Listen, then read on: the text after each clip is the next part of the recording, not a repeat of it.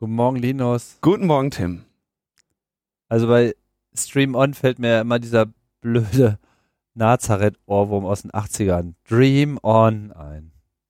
Du weißt ja auch, was Dream On auf Deutsch heißt, ne? Ja, ja. Träum weiter.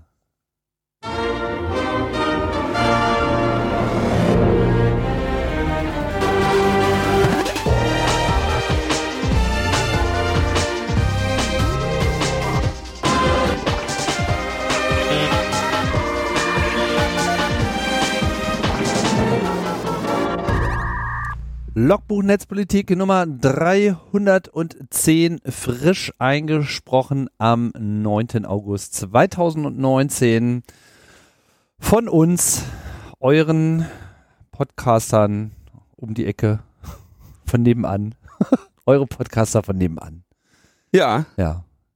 Der Linus und der Tim. Der Sitzen Linus wir hier wieder.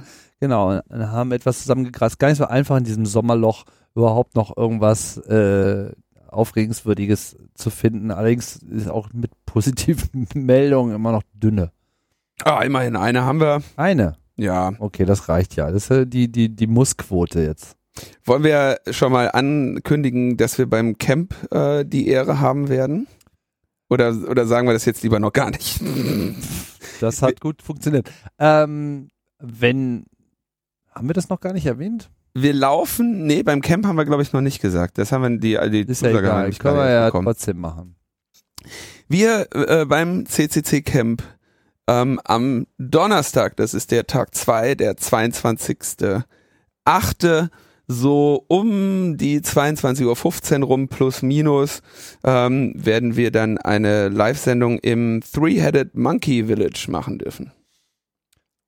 Genau, nehmen wir natürlich auch auf, gar keine Frage und äh, gibt es dann auch für die Nicht-Teilnehmer auf die Ohren. Aber wenn ihr da äh, ohnehin seid, so ihr denn ein Ticket bekommen habt, dann äh, würden wir uns natürlich freuen, wenn ihr äh, auch äh, vorbeikommen würdet und dann ist sicherlich Zeit, auch die eine oder andere Hand zu schütteln. Ne? Ja, da, also danach, ne? Während der Sendung ja nicht so, Nee, aber danach, das wird, das wird sicherlich ganz wieder eine sehr ver, verschrobene Sendung. Aber dies, letztes Camp waren wir auf der Bühne. Ich bin Ja. ganz froh, dass das war nämlich, habe ich dann wurde ich neidisch, weil ihr nämlich dann am bei der Freak Show wart ihr auf der äh, BER Bühne. Das ist ja quasi große Teile des Teams, die jetzt auch TAM machen. ist auch in derselben Ecke. Und ähm, am Samstag macht ihr nämlich dann eine Freak Show. Richtig.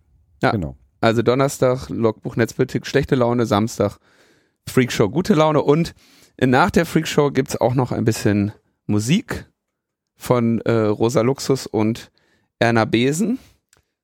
Wir können ja überlegen, nur positive Nachrichten. Nur positive Nachrichten. Ja, eine positive Nachricht habe ich noch. Ich habe noch eine positive Nachricht. jetzt schon. Ja. Du verbrätst ja dann alles, haben wir nichts mehr auf dem Camp. Am 23. Freitag, der 23.8. um 23 Uhr beim Camp gibt's Schunkelmusik. In der, in der Lounge. Ja, da ist auch äh, äh, Erna Besen und Rosa Luxus am Start, ja. Und als Vorband von äh, Dana Ru, das ist eine sehr bekannte DJ. Also man sieht auch hier, ne, die Karriere, also meine macht Fortschritte. So, was hast du denn damit zu tun? ich, ich, ich bin da auch mit äh, am Auflegen dann. Ach so. Ich habe die, äh, ich, ich, ich, ich sorge dafür, dass wir die Gigs kriegen, sagen wir es mal so. Tonassi. Nee, ich habe beim, ich habe da auch beim, äh, Du beim darfst Kongress zwischendurch- richtig aufgelegt. da ist zwischendurch auch mal Ich darf mir ab und zu was wünschen. nee, Arne und ich treffen uns dann auch heute zur Vorbereitung des Sets. Das wird da, da geht ja von meiner Seite dann muss da auch sehr viel Vorbereitungszeit reingehen. So viel zu tun. Na Ja. gut. Also Donnerstag äh, Logbuch, Freitag Schunkelmusik, Samstag Freakshow und Schunkelmusik. Was kann da schon äh, schiefgehen? Und ich sagte, ich will das nur jetzt hier ankündigen, weil ich nicht weiß, ob wir überhaupt nochmal vom Camp eine Sendung machen. Dann lass mal Feedback. Feedback machen. Ja, also es gab sehr viel Feedback zu der Sendung und ich habe gerade überlegt, ob ich das nochmal zusammenfasse, aber ehrlich gesagt einfach, es gab eine längere Diskussion mit mehreren Diskussionsteilnehmern zum Thema Enterprise ähm, Security, weil ich ja am Rande eigentlich nur erwähnt hatte, dass Unternehmen sowas gerne machen, also dass sie quasi auch Man in the Middle Positionen, Machine in the Middle Positionen eingehen zwischen ihren Mitarbeitern und dem Internet, ähm, mit dem Ziel dort äh, festzustellen oder sicherzustellen, dass irgendwie nichts Böses passiert, also keine Infektionen stattfinden, kein Command-Control-Traffic. Gab es eine längere Diskussion zu, äh, empfiehlt sich zu lesen, würde ich jetzt aber nicht nochmal hier ausführlich zusammenfassen, weil ich auch gleichzeitig wieder Mails bekommen habe, wo drin stand, das ist mir alles viel zu kompliziert, kannst du das nochmal erklären? Und ähm, ich dachte eigentlich, wir hätten das ganz gut erklärt mit die, mit die Zertifikate. Ja, ist ja auch kompliziert alles. Ah, kompliziert und zertifiziert. Dann haben wir die gute Nachricht des Tages. Ja. Die gute Nachricht des Tages habe ich tatsächlich heute als SMS auch schon bekommen. Äh, mal vor. Ja.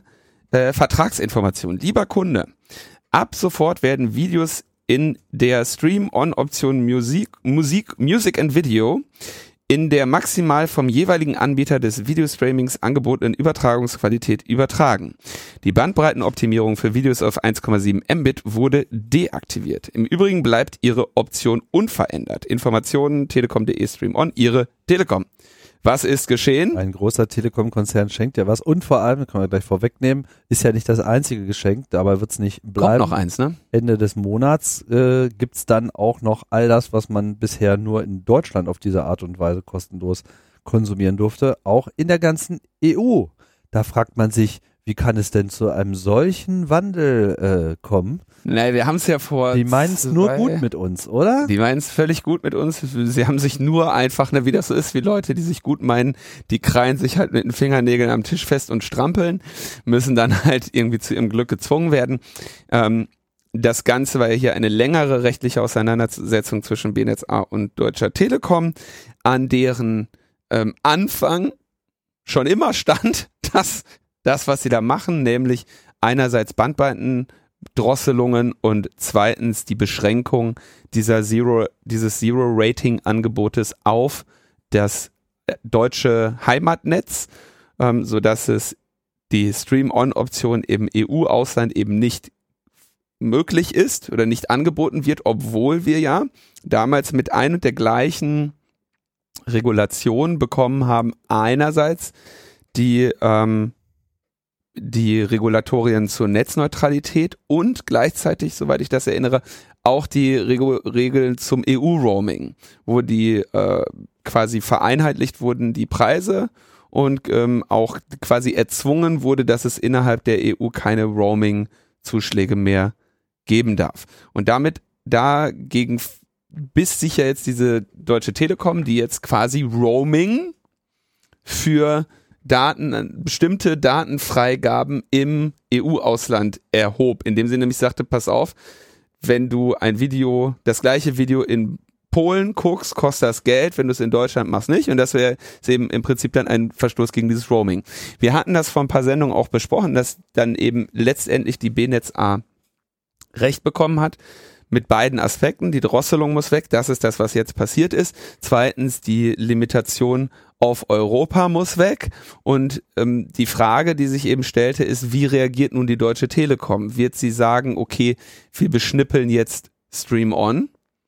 Wir, wir nehmen die Option weg, was eventuell ähm, sie Kunden gekostet hätte oder Kunden auch ein Sonderkündigungsrecht eingeräumt hätte. Mindestens. Oder sagt sie, na gut, wir machen Stream On, wir machen Zero Rating, aber wir machen es dann eben auch europaweit und ohne Drosselung. Und das ist doch schön. Das ist doch schön.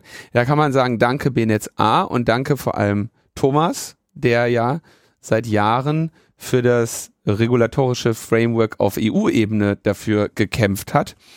Und ähm, Beziehungsweise danke an Epicenter Works, also alle, die da mithelfen. Das ist natürlich nicht allein Thomas Werk, beziehungsweise das, was er hat äh, konkret tun können. Das äh, kriegt man dann auch nur hin, wenn viele andere mithelfen. Und äh, ja, da war einfach diese Gruppe ganz weit vorne und ich bin gespannt, wann wir die nächsten Auswirkungen haben, weil es gibt ja dann noch diverse andere Tarife. Wenn du jetzt hier so ein ähm, Unlimited-Tarif äh, kaufst, dann gilt der ja auch erstmal nur in Deutschland und äh, in der EU halt entsprechend limitiert. Ich äh, würde das gerne sehen, wenn das dann auch mal fällt. Also wir müssen dazu sagen, es in diesem EU-Roaming ist ja auch festgelegt, was der quasi der, der Einheits-Gigabyte-Preis ist im Roaming, wie er verrechnet wird. Und da gibt es eben, Roaming haben wir hier öfter auch schon besprochen, es gibt da Problematiken, wie jetzt beispielsweise, du musst auf einer eigentlich relativ verlassenen Insel ein riesiges spanisches äh, Mobilfunknetz bauen, damit die ganzen deutschen ähm, Assis da irgendwie Netz bekommen was wozu eben die Einnahmen aus den Roaming-Überschüssen, wenn es das so gibt, genutzt werden können oder behauptet werden, genutzt zu werden. Alles nicht so einfach, weil die Telekom muss beim, muss schon, wenn jetzt die Leute ähm, roamen, das auch bezahlen. Ähm, allerdings, glaube ich, ist ganz klar, Thomas hat das von Anfang an gesagt und ähm, ich habe ihn auch gefragt, ob er irgendwie Gelegenheit hat, in diese Sendung zu kommen. Das war nicht so ohne weiteres möglich, aber sein Kommentar dazu war ungefähr so. Hab ich doch gesagt, hab ich doch gesagt, hab ich doch gesagt.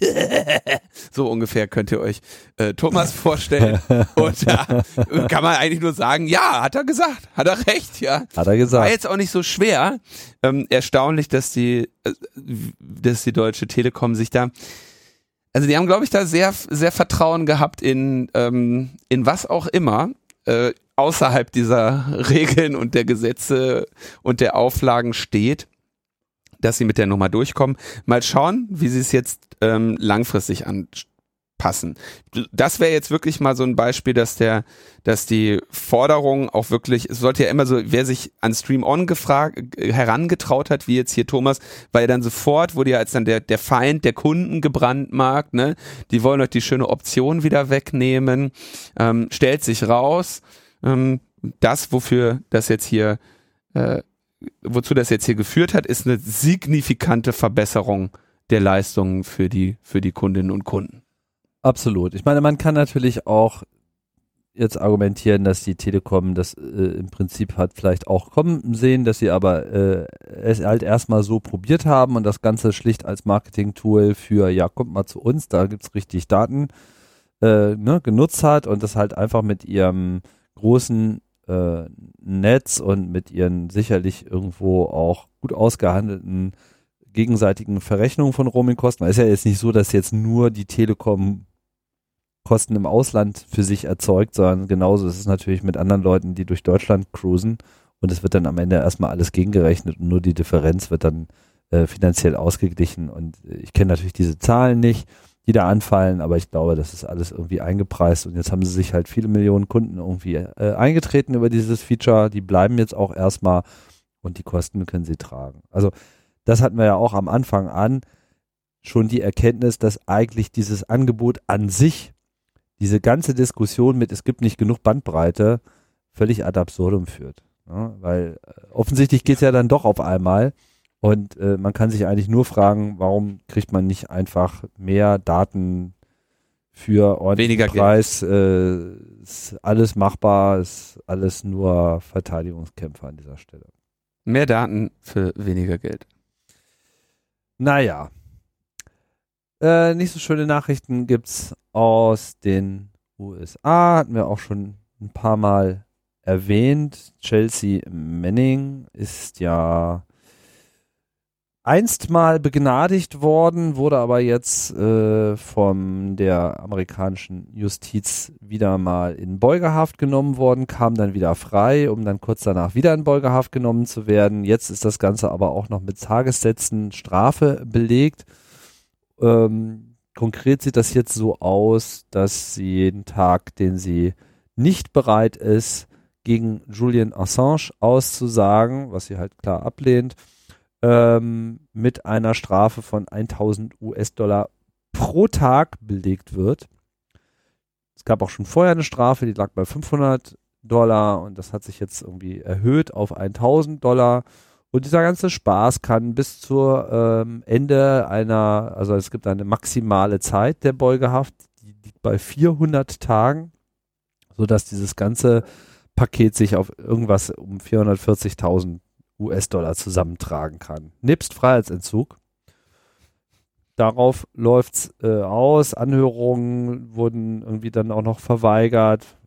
Nach dem Motto, das ist ja eh keine Kohle. Wohnungen schon verloren in diesem Zusammenhang. Also das ist auf jeden Fall ein erhebliche Einschränkung der Freiheit, gar keine Frage, vor allem wenn man im Knast ist und da ist äh, generell nicht schön, aber in den USA schon über, mal überhaupt nicht. Ja, und das ist so der Stand der Dinge. Was sehen wir da? Also die Justiz in den USA versucht halt alles in irgendeiner Form äh, gegen Julian Assange zusammenzubekommen, was ich irgendwie auch so ein bisschen strange finde, weil wir auf der einen Seite einen Präsidenten haben mit seinem ganzen Mafia-Regierungsteam, die, glaube ich, dieses Thema ganz gerne vom Tisch hätten. Andererseits es aber halt immer noch eine weitgehend unabhängige Justiz gibt, die aus welchen Gründen auch immer hier diese Sache vor vorantreiben will. Ja, das muss man jetzt erstmal so zur Kenntnis nehmen. Es gibt noch ein bisschen, also wo, wohin sie da ge genau aus sagen soll, das wäre jetzt nicht irgendein Gerichtsverfahren, sondern diese Grand Jury, was etwas ist, was es in Deutschland nach meiner Kenntnis so nicht gibt, nämlich eigentlich ein geheimes Gericht, das ähm, sehr uneingeschränkte Subpoena-Kräfte hat, also ähm, die, was sie quasi an Beweismitteln beschlagnahmen oder äh, erzwingen können. Daher auch genau das, was sie jetzt gerade mit Chelsea Manning machen. Und die äh, Aussage, die man vor so einer Grand Jury ha hat, ist auch wieder ähm, geheim.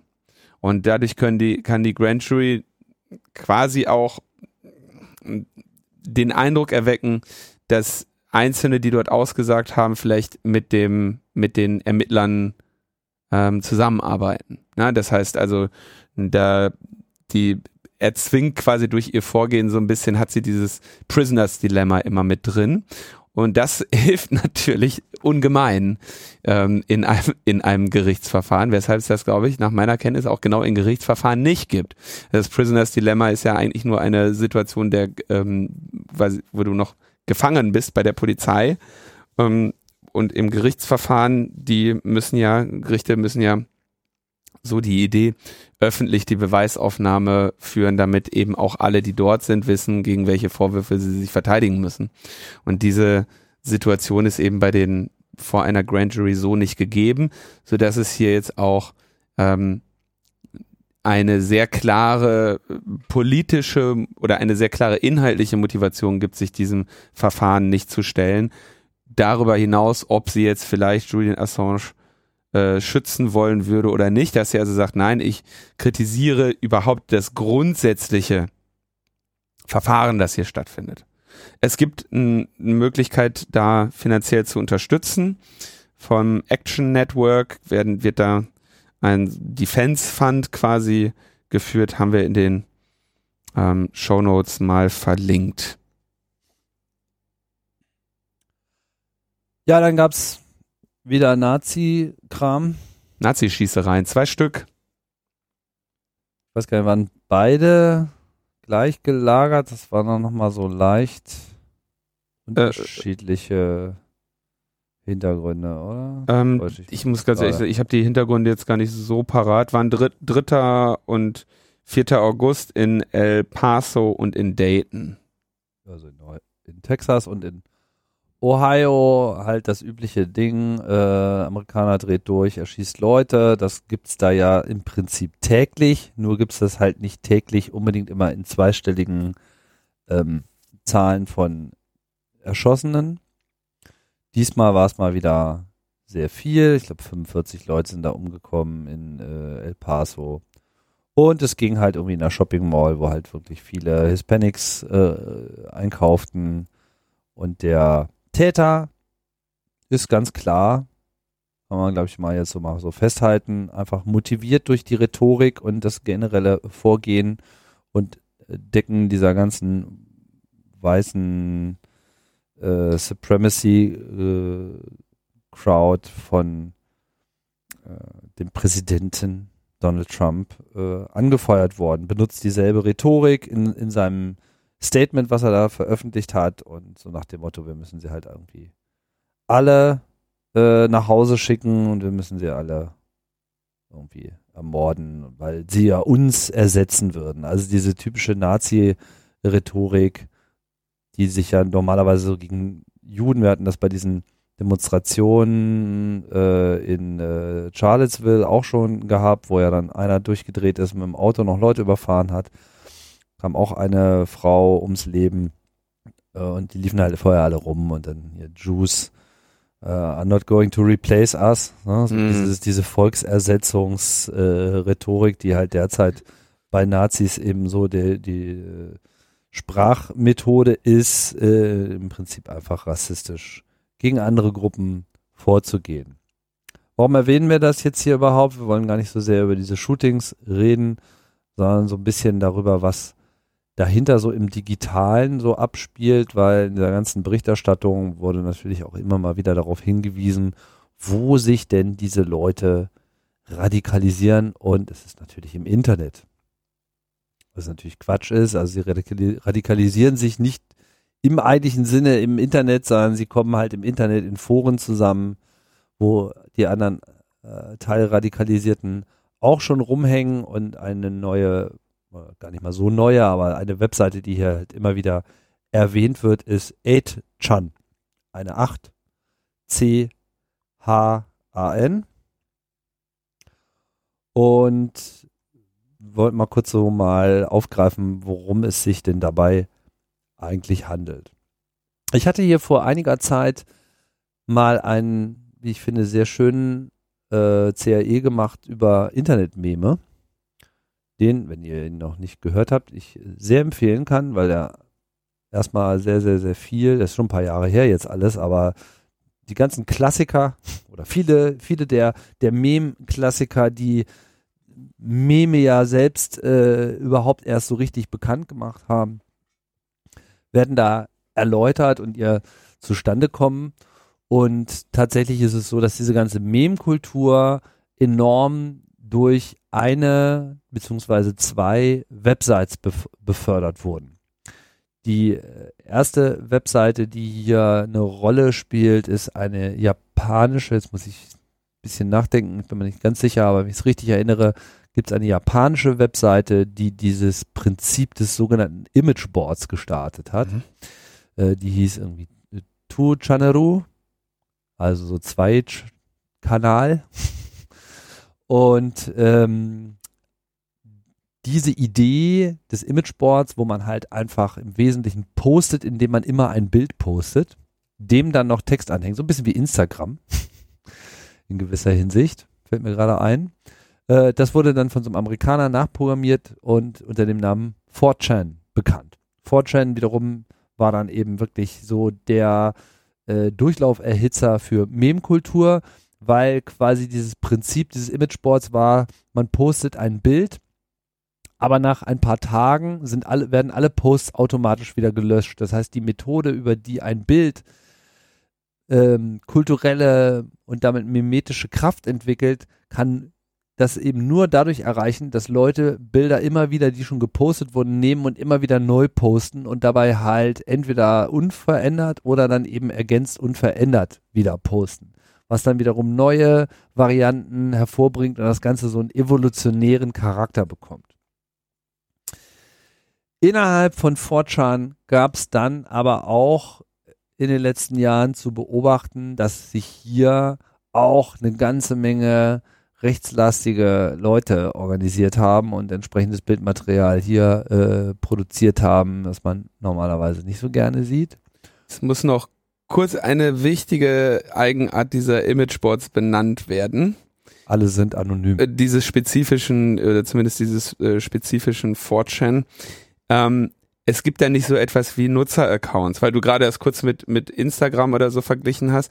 Es gibt keinen Nutzeraccount, es gibt keine Anmeldung es gibt einfach ein, ein Feld, wer tragt deinen Namen ein und du musst ein Bild hochladen und einen Text kann man auch noch dazu schreiben. Das ist das Interface und die Dinger werden ähm, glaube, wenn ich das jetzt richtig erinnere, als Threads gezeigt. Das heißt, wenn auf ein Bild geantwortet wurde, dann geht das wieder nach oben. Glaube ich zumindest. Zumindest wandert so oder so alles nach unten dann irgendwann durch und dann ist es für immer weg. Und das ist, äh, klingt auf Anhieb jetzt erstmal ein bisschen komisch, hat aber eben bestimmte Spieldynamiken, die da eben sehr sehr interessant werden. Der Typ, der das, der, der Fortran gemacht hat, heißt übrigens Moot. M-O-O-T, mhm. Christopher Poole. Inzwischen ist er, glaube ich, bei äh, Google. Mhm. Aber ähm, der hat, ich, wenn ich das halbwegs richtig erinnere, hat der, war der auch irgendwann ganz sich von diesem Fortran mal ähm, so distanzieren ja, ja. können. 2015 oder so. Weil, er, weil er natürlich da auch so ein bisschen der Default-Held war und halt sich irgendwie, äh, hat von vielen Leuten feiern lassen äh, müssen, die, von dem man vielleicht nicht unbedingt gefeiert werden möchte. Und dann noch ein anderer Punkt, ein wichtiges Titbit in dem Feld, wo man seinen Namen eintragen kann, wenn man das möchte, gibt es einen Default-Wert und der ist Anonymous. Und das war der, ist der Grund oder der, der so zurückgehende Ursprung, warum Anonymous die Gruppe Anonymous. Diese Gruppe Internetaktivistinnen, die jetzt irgendwie in letzter Zeit um die stiller geworden ist, aber die immer noch halt einen Mem-Charakter hat. Ähm, da, da ist dieser Namensursprung. Es gab dann auch mal irgendwie, ich weiß gar nicht, ob es das noch gibt, einen deutschen Klon. Ähm, Krautschan. Krautschan ist irgendwie weg, ja. Krautschan.net. Ähm, da war der Standardname, wie man sich angesprochen hat, Bernd. Und wer sich ein bisschen in der Mimetik äh, bewegt, kennt die regelmäßige Ansprache seiner selbst oder anderer als Bernd genauso. Zum Beispiel Bernd Höcke. ja, der ist auch klar, wo der herkam. Ne? ja, aber wie schon erwähnt, äh, diese Fortschrittdynamik, die am Anfang noch ganz lustig war, weil sie halt erstmal viele lustige Memes gebracht hat, die, über die wir alle herzlich äh, lachen konnten, ne? Katzenbilder etc. Also quasi das, was man heute als Image-Meme kennt, das, das ist eben originär aus dieser einen einzigen Webseite hervorgegangen. Aber umso mehr Leute da ähm, sich mh, getummelt haben, umso mehr kam halt auch so ein bisschen so der dunkle Aspekt des Ganzen zum Vorschein. Ne? Erstmal kann man, glaube ich, auch sagen, war das eben auch ein wunderbares Trollforum, ne? Weil einfach hier unter diesem Was Deck, heißt hier auch? Naja, oder es war das. Also es war so ein Trollerzeuger in gewisser Hinsicht auch. Das heißt, äh, das kollektive Eindreschen man hat da relativ schnell erkannt, dass das irgendwie sehr effizient ist. Und während es halt am Anfang von Anonymous noch dazu genutzt wurde, um halt hier diese ganzen Proteste auf die Straße zu bringen, um gegen ähm, äh, hier äh, na, Blackout gegen Scientology äh, und so weiter äh, vorzugehen, ja, wo man ja am Anfang noch einen sehr positiven Eindruck hatte und äh, viele Leute, glaube ich, dieses ganze äh, Anonymous-Phänomen halt unterstützt haben. Da gab es ja auch viel Nähe bei den Piraten und so weiter, ja, weil das ja sozusagen wir, das Internet, wir sind Anonymous, wir sind total cool, wir sind zwar alle nur picklige 15-jährige Jugendliche, aber wir können jetzt aber wir haben die Welt Maske. ändern, aber wir haben eine Maske und wir können irgendwie äh, für, für Gutes wirken. Das kippte dann aber irgendwann um, weil halt einfach diese Trolldynamiken äh, dann in zunehmendem Maße sich radikalisiert haben und eben, eben auch benutzt wurden, um so konzertiert gegen Leute vorzugehen, die, naja, nicht ins eigene Weltbild passten. Und das hat sich halt was noch Ich finde das, ich finde das ganz spannend, weil also dadurch, dass diese, dass die diese Boards, die die durch diese Standard-Anonymität den und, und beziehungsweise jede, also dadurch, dass jeder Post jeden Nutzernamen nehmen kann, lohnt es sich auch nicht. Es ist dir quasi auch unmöglich, dort irgendwie Fame aufzubauen als irgendjemand Besonderes, weil du kannst den Namen eben nicht claimen. Du kannst natürlich anfangen und sagen, ich poste jetzt hier als, was weiß ich, Bernd 23 und versuche mich irgendwie zu, zu profilieren. Das kann aber jeder andere auch, ja. Das heißt, wenn du jetzt irgendwie anfängst dort, ähm, irgendwie eine Identität oder eine Individualität aufzubauen, kann die jederzeit wieder zunichte gemacht werden, wo, wo, wodurch das ganze Ding so eine Kollektivität hat und du eben dann nur merkst, ach hey, der hat ja jetzt gar nicht jedes Ich oder du oder er durch Bernd ersetzt, äh, Noob, ja. Und das heißt, die, du das ganze Ding lebt dann auch und äh, baut auch so ein so eine ganz stark kulturelles Gefühl dann auf, so ein Wir, ne? Und du weißt überhaupt nicht, wie viele andere Hunde da noch sitzen und ähm, und mitmachen, wie genau, viele du, es überhaupt gibt. Und die Frage ist halt, ne, was was ist denn dann dieses Wir-Gefühl? Und aus diesem, wir bekämpfen jetzt mal Scientology und äh, weil die sind scheiße und das der Auslöser war ja im Prinzip auch so, ah, die wollten jetzt hier unser äh, Video verfolgen, äh, nee, dieses Scientology, also dieses Scientology-Video, was da gepostet wurde im Netz, dem sind sie hinterhergegangen und dann war wir halt das Internet, ne? Also so Anonymous hat sich am Anfang ja ein bisschen auch so als, als die, das Internet verteidigt sich jetzt, wir sind stark. Und irgendwann hat natürlich das als Identitätsklammer so nicht mehr gereicht und hat sich dann eben in andere Bereiche ähm, auf andere Bereiche reduziert. Dann kann man sich fragen, okay, was ist denn dann noch die Gemeinsamkeit, wenn wir uns nicht als das Internet fühlen? So, und dann sind es halt irgendwie vor allem natürlich Jungs, die da unterwegs sind, die sich im Internet bewegen und dann kamen die Konflikte auf und das hat sich dann das erste Mal so richtig krass entladen, finde ich, mit dieser ganzen Gamergate-Debatte, ja, die alles war als das, was der Name sagt. Im Wesentlichen war Gamergate einfach eine äh, antifeministische, frauenfeindliche Trollbewegung im Netz unter dem vorgeschobenen Argument, man würde jetzt hier äh, irgendeine Diskussion über Qualität, über Journalismus im Gaming-Bereich führen.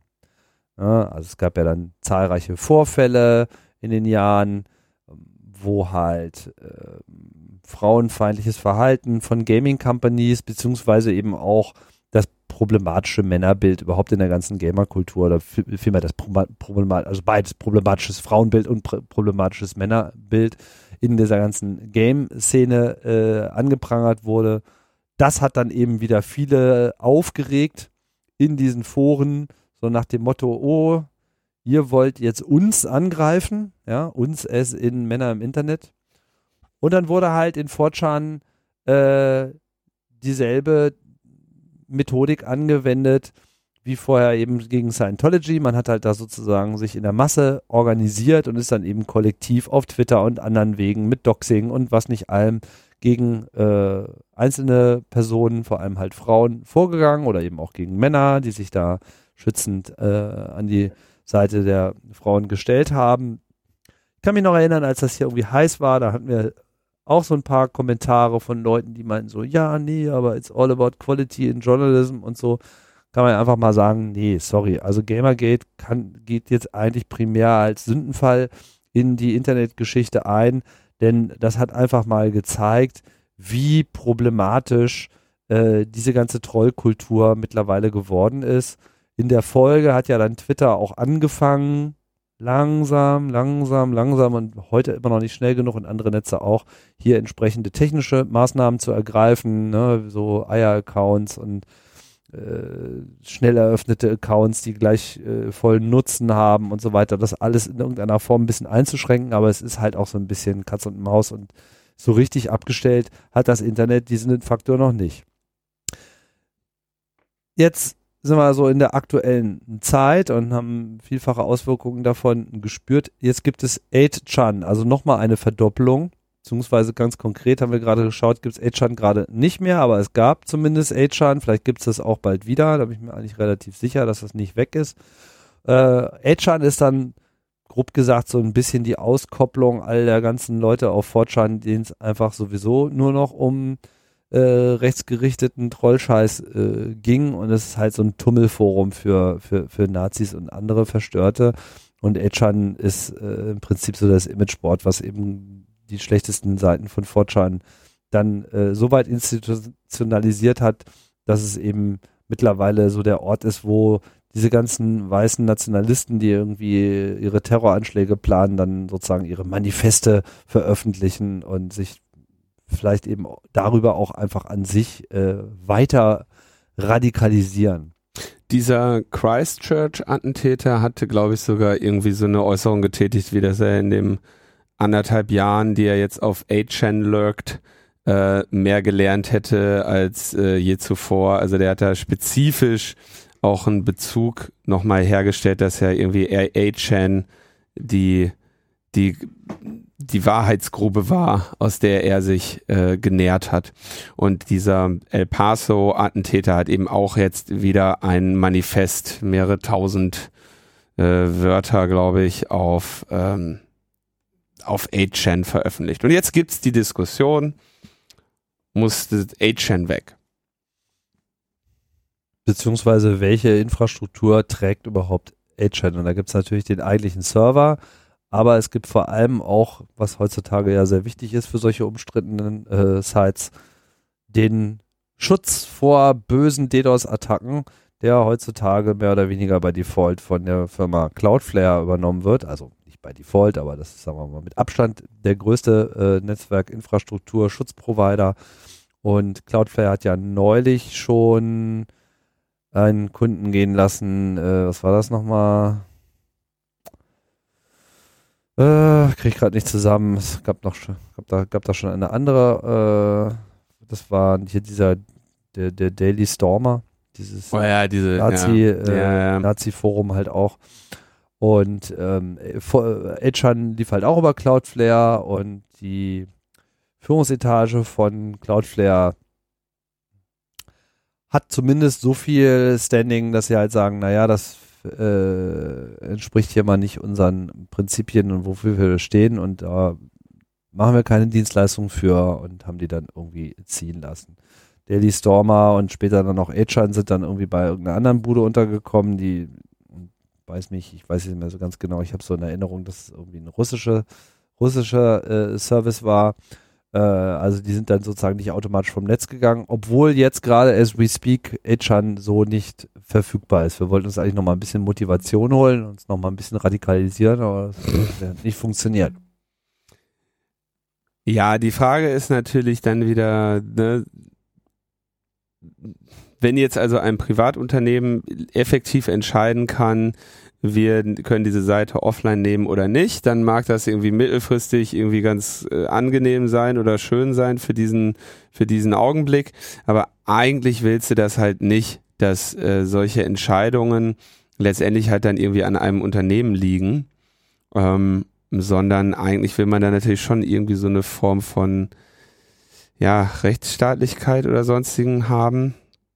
Ich finde es halt sehr, sehr schwierig, weil natürlich das Problem nicht weggeht. Ne? Also dadurch, dass man das jetzt irgendwie 8chan nicht mehr online ist, geht nicht das Problem weg, dass irgendwo irgendwelche Rassisten sich mit Bullshit aus dem Internet radikalisieren. Wir diskutieren ja hier genauso, dass die, ähm, dass die, dass wir dämliche Inhalte auf YouTube finden, die also auch wirklich von haarsträubender, ähm, ver haarsträubend geringen Ausmaß an Verwurzelung in der Realität äh, gekennzeichnet sind.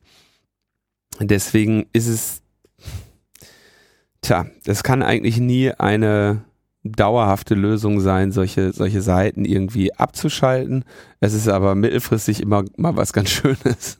aber diese Spinner werden sich natürlich jetzt sofort irgendetwas anderes suchen und da irgendwie weitermachen. Ne? Also es ist eine Symptombehandlung und nicht eine, äh, nicht eine ursächliche Behandlung. Nee, und vor allem auch keine, keine Lösung. Ich meine, letztlich denke ich, so eine Lösung kann mittelfristig, langfristig nur sein, dass wir in, in irgendeiner Form auf diesem Planeten zu so einem Memorandum of Understanding kommen oder vielleicht auch noch etwas weiterführendes auf UNO-Ebene, ja, dass einfach die Art und Weise, wie wir mit dem Internet äh, umgehen, in irgendeiner Form so auf äh, internationaler Vertragsbasis mal festgelegt wird so wie viele Dinge heute auch geächtet sind, dass äh, man das eben auch fasst. Nur ich glaube, heute ist noch niemand in der Lage, also weder ist es politisch durchsetzbar, noch könnte man jetzt auch nur klar formulieren, wie denn diese Regeln eigentlich genau sein sollen. Ich denke, wir werden noch einige Jahre, vielleicht, vielleicht auch Jahrzehnte mit einem sich immer weiter expandierenden und noch weiteren wilde Schlenker nehmenden Internet abfinden müssen, bis das Ganze mal so eine so einen Zustand hat, wo man sagt, okay,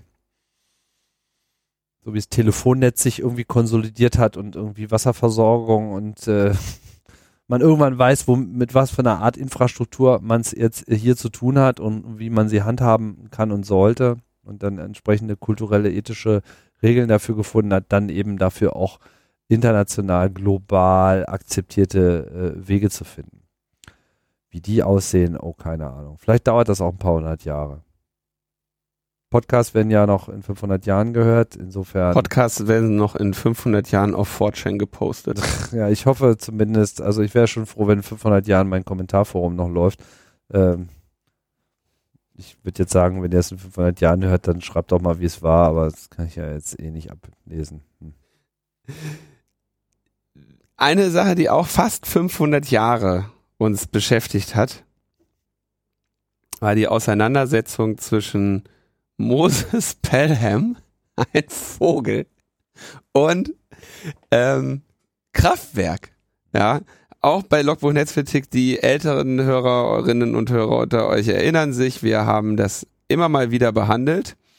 Ähm, 1997 hat Moses Pelham eine Sequenz aus äh, dem Kraftwerkstück Metall auf Metall ver verwendet und in veränderter Form, also als Loop, in das äh, in ein Musikstück eingebunden, nämlich das Musikstück Nur mir der Rapperin Sabrina Settlur. Kennst du noch? Ja. das ich, waren bin, alles, ich alt, bin ich alt genug? Also das waren alles harte Zeiten. Da bin, bin ich sogar alt genug, um die eigentlich schon damals gar nicht mehr richtig gekannt zu haben. Sei froh. Ein paar Kelche sind auch an dir vorübergegangen. so, dann, also er hat, er hat da auf jeden Fall ein neues Lied rausgeschaffen. So, und Kraftwerk, insbesondere Rolf Hütter äh, und Florian Schneider-Essleben haben durch dieses Sample ihre Rechte verletzt gesehen und verklagten Pelham, ja, und zwar auf Unterlassung, Schadensersatz und Herausgabe der Tonträger, um sie dann zu vernichten. Was erstmal ein sympathisches Anliegen ist. Die Frage ist, klar, Pelham, Pelham Settlur, so das wäre echt super gewesen, wenn das in dem Moment 1997 von vornherein einfach alles niedergebrannt worden wäre wäre jetzt auch nicht tragisch gewesen für den Fortbestand der Menschheit. Aber es kam anders. Wir hatten zu dem Zeitpunkt haben auch immer noch ein Rechtssystem und wir sind ja hier in dem in der Situation des Urheberrechts und da stellte sich nun die Frage: Hat Kraftwerk Recht, dass Moses Pelham jetzt ihr ähm, äh, Urheberrecht verletzt hat? Oder hat Moses Pelham Recht, dass er so, so, so schwierig das auch anzuerkennen ist, jetzt irgendwie etwas Neues geschaffen hat, was darüber hinaus Schöpfungshöhe und Wert hat. Und der Beitrag von Kraftwerk Sample zu dem Gesamtschaffen gering war. Und da hat dann erst Kraftwerk vor dem Bundesgerichtshof gewonnen, dann äh, wurde aber vom 2016 hat das Bundesverfassungsgericht das Urteil vom Bundesgerichtshof aufgehoben und das äh, als Kunstfreiheit eingestuft. Ja, sehr liberale Einschätzung des Schaffens von Moses Pelham. Meine Güte, bist du bissig. Ne, du kennst Moses Pelham, ne? Das ist der Typ, der Stefan Raab die Nase gebrochen hat, wenn ich das richtig erinnere. Google dafür, mal. Dafür sind du bis heute noch auf Rache, oder? Nö, das war, das war Kunstfreiheit. Das war Kunstfreiheit. Da hat er aber äh, anders. Äh, guck mal, ich glaube, Moses Pelham hat Stefan Raab mal die Nase gebrochen. ein lustiger Typ. Und, ähm, Ach so. Auf einer Echo-Preisverleihung. aber warum? um mal ein bisschen wie Stefan Raab zu lachen. ähm, so, und dann hat der, ähm, hat es äh, der Bundes, das Bundesverfassungsgericht 2016 das Urteil des BGH kassiert ah. und der BGH hat das Ganze dann an den EuGH zur Einschätzung gegeben. Was gibt gibt's ein Bild von Stefan Raab mit der gebrochenen Nase? Nee, ne? Nee, aber Die Aufnahmen sind irgendwie ähm, lese nur gerade über die, über die Umstände. Hat sich da irgendwie aufgeregt, weil Stefan Raab hier so äh, in, äh, Interviews und Videoclips verulgt hat und die Zuschauer aufgefordert, gebastelte Moses P-Köpfe in die Sendung zu schicken. Zudem titulierte ihn Raab in seiner in einer Sendung seiner Show mit Möschen. Das hat er nicht ausgehalten, der arme Moses. Für das gebrochene Nasenbein bekam er 10.000 Mark Schmerzensgeld zugesprochen. Außerdem 40.000 im Strafverfahren. Ja, ist ja schon mal ganz okay. So, aber jetzt hat Moses Pelham auch mal was gewonnen, ganz ohne jemanden zu verprügeln.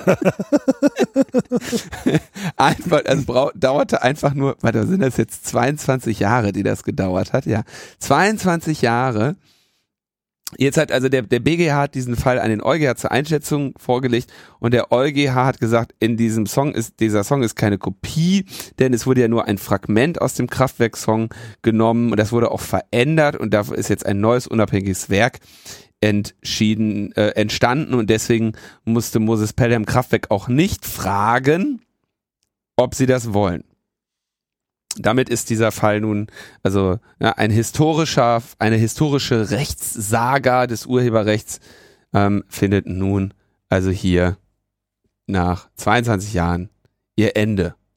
Ist doch mal was. Mhm. Hashtag Recht auf Remix. Ich bin gerade du bist, du bist, du versinkst jetzt im ja, Moses, Moses Pelham. Pelham. Hat unter anderem die Firma DigiProtect Gesellschaft zum Schutze digitaler Medien. Hatten wir nicht mit denen auch mal irgendeinen Blues? Das kann sein. Also Moses Pelham. Massenabmahnung und so. Ja, ja. Mhm. Der wusste immer, wie er sein Geld kriegt. Das ist, ein, das ist ein sympathischer Mensch. Aber in dem Fall eben ein sympathischer Mensch im Recht. Enger Freund von böse Onkels. Na gut, ähm, so viel dazu. Ja. Hey Siri, lösch dich. Der war ganz gut, der Witz. Stellt sich raus. Macht sie nicht. Macht sie nicht. Die Sau. Alles. Und weißt du was, Tim? Das wird dich jetzt bestimmt genauso schockieren wie mich. Ja. Das, äh, das ist alles in der Cloud. Ernsthaft? Ja. Und die, diese Siri, ne, die kann das gar nicht unbedingt. Die muss verbessert werden. Und weißt du was? Das muss, das machen Menschen, die dann nämlich die schlecht gehörten oder fehlgehörten oder sonstigen Siri-Aufzeichnungen, wenn du die zum Beispiel sowas Einfaches fragst, wie wann spielt Union und sie sagen dir, wie gerade, wen haben die uns da nochmal angezeigt? Union Philadelphia oder Union, Union Philadelphia spielt morgen um Mitternacht oder sowas. Ja, sehr gut, aber halt nicht richtig. Also nicht, nicht die richtige Antwort. Also eine gute Antwort, aber nicht zu unserer Frage. Ähm, die äh, da, da findet quasi eine Qualitätssicherung durch Menschen statt. Und diese Menschen, die hören das, was man da reingesprochen hat. Big News.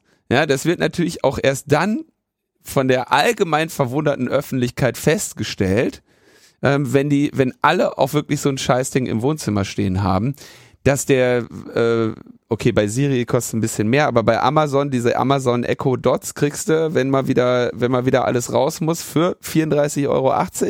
Ja, brutto. Stück aus Plastik, was erstaunlicherweise, stellt sich jetzt raus, gar kein hoch äh, technisierter, genialer Computer ist, der dich versteht und die Antworten weiß, sondern einfach nur ein kleiner Computer mit einem Mikrofon und einem Lautsprecher, der deine Fragen in, an eine Cloud API schickt, wo eben dann die wahre Funktionalität und der, die wahre Intelligenz dieses Gerätes sich verstecken. Also eigentlich ein Lautsprecher und ein Mikrofon, die fernbedient werden. Und ähm, da war, war es jetzt mal wieder eine News, dass eine interne, nicht wirklich genannte Quelle dann sagte, ja, und total oft sind da nämlich auch ähm, Fehlauslösungen des Mikrofons dabei, wo wir Menschen beim Sex, bei Geschäften oder beim Gespräch mit dem Arzt hören. Ehrlich gesagt, wenn der Arzt sich so ein Ding in eine Praxis stellt, ja, dann, also kommt mir ein bisschen komisch vor. Vielleicht haben wir auch mit dem Arzt telefoniert. Im, ja, das im, ist sicherlich gemeint. Ne?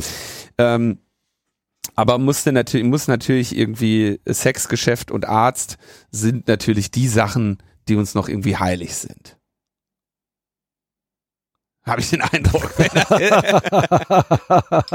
Interessante Zusammenstellung. äh, ähm, und äh, das wurde dann jetzt äh, skandalisiert. Ich weiß nicht genau, ob das jetzt unbedingt, also ich bin froh, dass das Thema dann doch nochmal entdeckt wird. Aber äh, jetzt, wo ungefähr jedes Wohnzimmer mit so einem Ding versehen ist, ist es natürlich auch irgendwie ein bisschen äh, schwierig. Und ich habe auch ehrlich gesagt den Eindruck, dass das wieder ein bisschen an der Diskussion vorbeigeht. Das Entscheidende oder am Thema vorbeigeht. Das Entscheidende ist, dass alle die ganze Zeit in diese äh, Boxen sprechen und alle Stimmen, alle Sprache da offenbar korrekt erkannt wird oder 95 Prozent. Und dass das dann dort auch in einer sehr viel günstigeren äh, Daten, in einem sehr viel günstigeren Datenformat vorliegt, die, das, was man da reingesprochen hat, nämlich nicht mehr eine Audiodatei, sondern eine Analyse dessen, was da tatsächlich gesagt wurde und wofür man sich interessiert hat.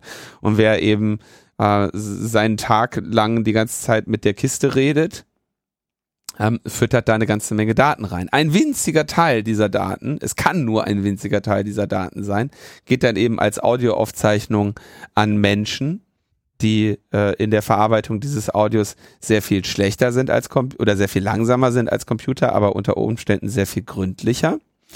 Und ähm, nun äh, wird es wird es zum Thema. Na ja, ich bin bin da ähm, ein bisschen resigniert. Aber man, es steht es steht halt nicht auf der Box drauf, dass das Ding äh, funktioniert über Internet oder so. Ja, also ist jetzt äh, bei Amazon wenig überraschend. Bei Apple ist es eigentlich das größere Drama, weil sie ja nun explizit mit einem anderen Appeal an die, an die mhm. Öffentlichkeit gehen und ähm, relativ viel Aufwand treiben, um ja tatsächlich einen Großteil des Processings oder den wesentlichen Teil des Processings on-device zu machen. Das ist ja das, was ihre Technologie von den anderen Anbietern primär unterscheidet und äh, halt über so verschiedene Methoden wie Differential Privacy etc. versucht äh, quasi alles das, was an Informationen theoretisch über einen Anschluss generiert werden könnte, so weit zu verschleiern, dass man es eben nicht auf Personen oder Devices in dem Moment zurückführen kann. Nur besteht eben genau dieses Problem, was du gesagt hast, wie will man denn sozusagen einem Gerät das Verstehen beibringen, wenn man nicht irgendwann auch mal trainiert. Ich meine, am Ende sind das ja nichts anderes als kleine Machine Learning Executors, also gelernte Methodiken werden per Software-Update dort in diese Geräte reingebracht und wenn man was sagt, versuchen die halt mit diesen ganzen Machine Learning, Sprachverstehungsalgorithmen eben erstmal zu extrahieren, was, was, was wurde äh, gesagt und daraus dann eben auch noch eine in irgendeiner Form weiter reduzierte konkrete Abfrage des Gesamtwissens in der Cloud ähm, zu erzeugen. Und dabei sollte eben genau das nicht passieren, dass quasi Original-Audio rausgeschickt wird. Ich weiß nicht ganz genau, wie sich das bei Amazon in letzter Zeit entwickelt hat, ob die das mittlerweile auch reduziert haben, aber da lief es definitiv am Anfang so, dass mehr oder weniger ja, die gesprochenen Worte äh, einfach in der Cloud bearbeitet wurden und dann kam halt die Antwort zurück. Ja, und haben wir auch diese wunderschöne, dieses wunderschöne Beispiel gehabt, wo jemand eine DSGVO-Anfrage gestellt hat und ähm, auch diese Aufzeichnungen mitbekommen hat, interessanterweise aber von jemand anderem. Na, auch das äh, natürlich ähm, gehört zu deinem Threat Model, wenn du dir halt so ein Ding ins Zimmer stellst. Also es ist es ist dramatisch ähm, eigentlich, dass wir diese, dass dass es möglich ist, diese Dinge an so viele Menschen zu verkaufen, die sich über diese technischen Zusammenhänge nicht im Klaren sind. Und ähm, das ist eigentlich alles, was ich dazu sagen würde, wo ich eigentlich finde, es müsste in solchen Fällen irgendwie eben dieses Informed Consent Ding irgendwie stattfinden, so, ne? Dass den Leuten eben, dass da eben nicht steht, ah, ey, geil, du kannst dir eine Kiste kaufen, die antwortet dir, sondern dass eben zumindest erklärt wird, wie dieses Gerät funktioniert. Das wäre schon, wäre schon ganz angemessen gewesen. Apple könnte natürlich auch einfach, oder die Unternehmen könnten natürlich auch einfach einen Opt-out anbieten. Das haben sie jetzt auch angekündigt, dass sie das äh, tun wollen. Das eigentliche Problem ist, dass sie das nicht von vornherein gemacht haben, weil die einzige Möglichkeit, quasi das zu verhindern, derzeit war, Siri-Funktionalität grundsätzlich abzuschalten, was natürlich am Telefon zwar möglich ist, allerdings verzichtest du im Zweifelsfall auch auf bestimmte Features, also nicht nur Siri selber, sondern sowas wie CarPlay zum Beispiel, wenn du dein Telefon in deinem Auto mit so einem Autodisplay verbindest, wo du ja dann nochmal so ein, so, ein Second Screen bekommst, äh, auf denen sich dann Apps auch nochmal speziell präsentieren können, dann ist quasi das Einschalten von Siri Pflicht, weil sie sagen, du bist im Auto, das muss Handsfree sein. Handsfree ist bei uns Siri, also musst du Siri einschalten. Das ist, ist schon mal so ein Bummer. Und ähm, HomePod macht halt sozusagen als Produkt überhaupt gar keinen Sinn ohne diese Funktionalität. Also ja, deswegen kaufen wir den auch nicht. Naja, aber es gibt halt überhaupt gar keine andere Möglichkeit, mit diesem Teil zu interagieren. Also ist ja, deswegen so, kauft man den ja auch nicht. Ja, ich habe einen gekauft. So. Kannst du da nicht ein Bluetooth-Keyboard dran machen oder so? Naja. Hey HomePod. Naja, du kannst dich da ja als Vertragspartner äh, einschreiben lassen, dann muss ich dir nicht immer so lange Nachrichten schreiben. Kannst du einfach selber dann. Du schreibst mir lange Nachrichten? Wo? Ja, jetzt nicht mehr. Ich schicke dir das alles über Siri. die Diktierfunktion, die benutze ich auch manchmal. Tja, also. Weil die geht wenigstens nicht von alleine an. Ja, und die findet mittlerweile auch komplett auf dem Device statt. Echt? Kann ich mir schwer vorstellen. Doch. Ja? Auf dem Mac auf jeden Fall. Äh, ist eine Option zum Anklicken. Achso, auf dem Mac nutze ich die nicht, da ist ja eine Tastatur dran. Achso, da diktierst du nicht? Nee, aber hier am Handy manchmal. Am Handy. Da bin ich mir gerade nicht so ganz sicher, auf welchem Stand das ist. Ich meine, das steht entweder unmittelbar bevor oder war jetzt gerade so. Aber, aber ich, ich, ich diktiere nur Nachrichten, von denen ich äh, weiß, dass sie äh, selbst bei Veröffentlichung nicht mehr gegen mich verwendet werden können. Mhm. Sowas wie, ich bin gleich da. Mhm. Oder? Ich habe die 300 Euro dabei. Verstehst du meine Frage nicht? Was willst du von mir? Lösch dich! Arschloch! so normale naja, okay. Standardsituation der Kommunikation halt. Moving on. Es gab eine Fehlmeldung im Internet. Ja, mal wieder. Das ist auch, das ist auch das wirklich ist ja das schockierend. Zum, zum wiederholten Male, weil ähm, ich, also das ist jetzt in kürzer, kurzer Zeit mehrmals aufgetaucht. Das so auf Twitter kriege ich ja öfter mal Empfehlungen von so Themenempfehlungen, wo Leute sagen, hey, hast du das schon gesehen? Wichtig fürs nächste Thema, äh, für die nächste Sendung. Und ähm, irgendwie ist das immer so, wenn das von Forbes ist, dann passieren zwei Sachen. Erstens ist die Meldung völlig outrageous und niemand anderes hat sie.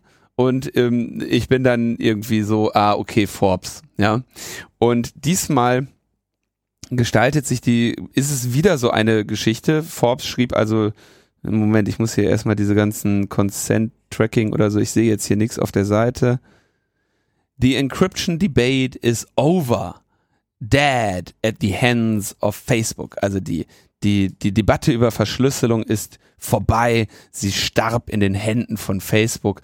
Und da wird jetzt ähm, darüber geschrieben, Facebook habe äh, oder WhatsApp, das ja Facebook gehört, beabsichtige, ähm, Client-Side Scanning and Filtering zu machen. Also die Kommunikation deines WhatsApp-Clients findet Ende zu Ende verschlüsselt statt, aber die WhatsApp-App selber analysiert das, was du schreibst und guckt, oh, Moment mal hier, äh, Bombe oder so, wollen wir aber nicht. Das äh, da machen wir jetzt mal irgendwie ein Alert dran und äh, versuchen durch, versuchen zum Beispiel hier irgendwelche, wie auch immer gearteten, können natürlich vollständige oder auch nur äh, auf höherer Ebene ähm, zusammengefasste Informationen über die Kommunikation zu bekommen, um beispielsweise ähm, ja diese Kommunikation abzuhören oder aber auch zum Beispiel irgendwie sie einzuordnen, zu sperren oder sonstiges. Ne? Zu sagen, so diese Nachricht leitest du jetzt nicht weiter, weil es handelt sich um eine Fake News, hat Donald Trump entschieden oder so. Ne? Ähm, also jegliche Form von, von Analyse würde hier stattfinden und Mm, das wäre natürlich ein totaler, ein Frontalangriff auf die Verschlüsselung. Und das, was hier äh, Forbes geschrieben hat, ist jetzt, wäre inhaltlich und in der Bewertung nicht falsch, aber ist nun mal einfach nicht eine Tatsache, dass äh, WhatsApp das tatsächlich beabsichtigen würde. So dann eben auch äh, waren sie eben kurz darauf gezwungen, ähm, naja, ihren Artikel damit zu ergänzen, dass WhatsApp eben sagt, dass das nicht stimmt, was sie behaupten. Und ähm, ja, somit haben wir jetzt einen, äh, einen erfolgreichen, schönen Testballon gehabt, weil, dass wir diese Debatte mal führen werden, halte ich für nicht so unwahrscheinlich. Es ist nur immer für die Debatte sehr ungünstig, wenn sie ähm, dadurch entschärft werden kann, dass eben die Behauptung als unwahr sich herausstellt. Ähm, nichtsdestotrotz denke ich, ist es wichtig, sich darüber Gedanken zu machen, weil die Bestrebungen, solches Client-Side, Filtering, Scanning, Analysis und sowas zu haben, die wird es geben, die werden auch immer mehr kommen.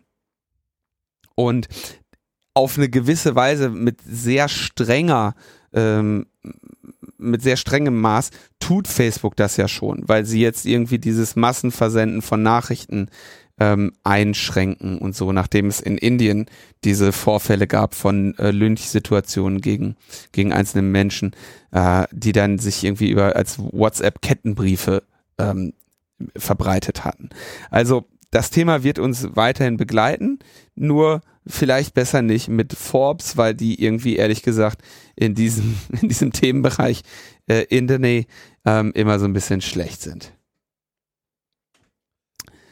Dann gibt's eine schöne Recherche von ähm, Netzpolitik.org, die ehrlich gesagt in der Form schon immer wieder äh, stattgefunden hat und auch immer wieder teilweise veröffentlicht wurde. Ich kann zumindest sagen, dass es jetzt für mich als jemand, der all, all das liest und verfolgt, nicht so viel Neues gab, außer dass sie jetzt auf Frag den Staat sich einen Kaufvertrag für äh, das Produkt FinSpy aus dem Hause Gamma Finn Fischer organisiert haben, wo es nämlich darum ging, die ganze Debatte ging ja über Staatstrojaner ging ja eigentlich los mit dem damaligen BKA-Gesetz und einem Urteil des Bundesverfassungsgerichtes, in dem das neue Grundrecht auf die ähm, Vertraulichkeit und Integrität informationsverarbeitender Systeme uns zugebilligt wurde und wie das so ist mit Grundrechten, danach geht es dann eben darum, die einzuschränken. Ähm, es kam diese ganze Thematik Online-Durchsuchung, es kam die ganze Thematik Quellen-TKÜ und in all diesen, in einer Situation, in der eigentlich relativ klar war, dass das nicht geht und dass ein Staatstrojaner sehr enge Grenzen erfüllen muss und dass das Produkt FinSpy aus dem Hause Gamma Finfisher das nicht tut, hat Berlin diesen Staatstrojaner eben dennoch gekauft für ein paar hunderttausend Euro. Und ähm, dafür ist dann auch für, vom Bundesrechnungshof dafür gerügt worden. Und ähm, weil es eben klar war, dass sie das, das Geld werden sie nicht einsetzen können, weil es eben rechtswidrig wäre, diese Software zu dem Einsatz zu bringen, für den sie gedacht ist. Ähm, Jedenfalls André und Netzpolitik.org verfolgen dieses Thema sehr viel länger und sehr viel ausführlicher, als es jetzt dieser neu veröffentlichte oder neu äh, verfragte, startete Vertrag ähm, hergibt. Und das ist auch in diesem Artikel so zusammengefasst. Deswegen ist das von mir eine wärmste Leseempfehlung, die wir jetzt hier nicht nochmal in der Sendung zusammenfassen, sondern sagen, geht bitte zu unseren Freunden bei Netzpolitik.org Klickt auf den Link in den ähm, Show Notes und besucht. Äh, schaut euch an, was da so über eben einen sehr langen Zeitraum mal nochmal minutiös zusammengeschrieben wurde, wie da auch jeweils die rechtliche Situation ist. Denn gerade im Bereich Staatstrojaner ähm, das sage ich als jemand, der den die ganze Zeit verfolgt, der den Podcast verfolgt, der auch schon Sachverständiger zu Staatstrojanern im Bundestag war. Das ist ähm, tatsächlich auch eine Saga. Und da da eben auch andere Personen als Moses Pelham drin beteiligt sind, ist es ein bisschen komplizierter. Ähm, und deswegen wärmste Empfehlung, das mal zu lesen. Könnt ihr ja bei Netzpolitik.org ist ja alles frei verfügbar. Genauso wie übrigens bei der EU-Kommission. Ja, da äh, wurde ja eigentlich schon länger dran gearbeitet. Es gab wohl 2011 da schon mal einen ersten Vorstoß, der die von der EU-Kommission veröffentlichten Dokumente möglichst frei zugänglich machen soll. Jetzt ist allerdings ein weiterer interessanter Schritt unternommen worden, denn seit einiger Zeit sind äh, von der Kommission veröffentlichte Texte, also ich denke mal, das bezieht sich im Wesentlichen halt auf Pressemitteilungen und was und aber halt gegebenenfalls, also ich weiß jetzt nicht ganz genau, ob es alles ist so, aber geht das, das auch ist für, das Ziel. Geht das auch für Videos von Günther Oettinger, wenn er Englisch spricht?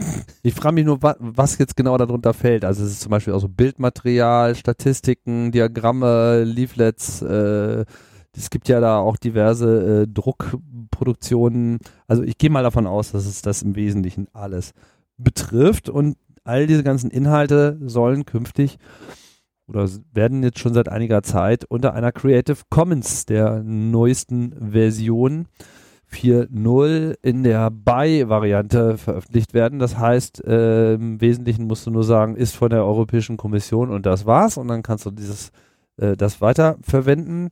Ähm, es wird auch noch äh, explizit unterstützt, dass diese ganzen Lizenztexte äh, in Sprachen übersetzt werden, wo das offensichtlich noch nicht geschehen ist und für Metadaten, Rohdaten und wie es so schön heißt, andere Dokumente von vergleichbarer Natur äh, gibt es dann noch einen weiteren Schritt und da wird das Ganze unter die CC 0, also die CC, CC, nicht CCC, CC Public Domain, äh, nee, C, nee warte mal, CC 0? CC 0 ist das. Ist CC 0, ist das? Public Domain, ja. Okay, genau. Oder kann, oder? CC0 Äh, ist, das ist. Ja, ist genau. Das Es ist. Genau, es ist. CC0. Also die Public Domain Lizenz, sprich, nimm, mach, tu, uns auch egal. Gerade bei Daten extrem wichtig und äh, richtig auch. Das heißt, man bekommt Datenmaterial künftig, vielleicht hoffentlich Statistiken, Analysen, Auswertungen, Untersuchungen, Studien, alles dieses zumindest äh, problemlos zu veröffentlichen und vor allem im Falle von Daten wunderbar weiter zu verarbeiten, ohne gleich in irgendeine Lizenzfalle zu treten. Könnte sich die so Bundesregierung witzig. auch mal zulegen. Was machen die denn, dass sie da, dass sie da überhaupt irgendwie eine Lizenz oder ein Urheberrecht dran beanspruchen? Das ist doch schon bezahlt. Also, dass sich diese Diskussion überhaupt stellt, verstehe ich nicht Na, so. Urheberrecht kannst du ja, wirst du ja gar nicht los. In dem Moment, wo du etwas schaffst, ist es ja bei Richtig. Design automatisch urheberrechtlich geschützt, dem kannst du dich gar nicht entziehen. Deswegen ist ja die explizite Benennung einer Lizenz, die eben dann diese Nutzung ermöglicht, so wichtig. Man könnte natürlich auch mal das Urheberrecht umdrehen, äh, fordern wir ja schon lange, dass man sagt, alles, was urheberrechtlich geschützt ist, muss auch als solches erstmal registriert werden. Steht auf jeden Fall jetzt unter freier Lizenz und wir können, wir sind gespannt, was Moses Pelham damit macht. Ganz ohne einem auf die Fresse zu hauen. Ja, Äh, du kriegst, du kriegst noch richtig, richtig auf die Nase heute. ich will ja auch nur endlich mal von Moses Pelham die Fresse. Ja, ja, Ähm, so, Dann- ganz nah dran. Fr- friendly Reminder.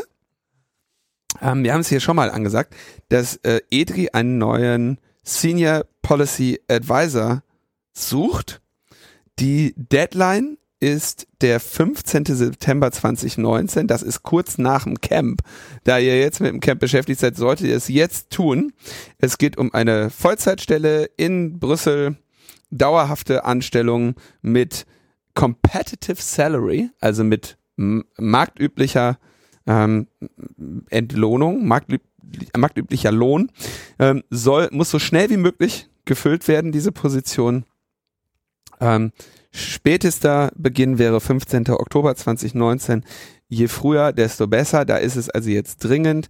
Die ähm, Deadline für Bewerbung wurde erlänger, verlängert und wer sich dort angesprochen gesprochen fühlt, ist äh, herzlich gebeten, sich doch hier mal ähm, zu überlegen. Ich denke, das ist eine natürlich schon eine, eine Stelle von ähm, hohem Prestige und hoher Anforderung, hoher Verantwortlichkeit, aber ähm, das ist äh, genau deshalb brauchen wir da ja auch die Besten der Besten, Sir, und die Besten der Besten hören natürlich Logbuch Netzpolitik.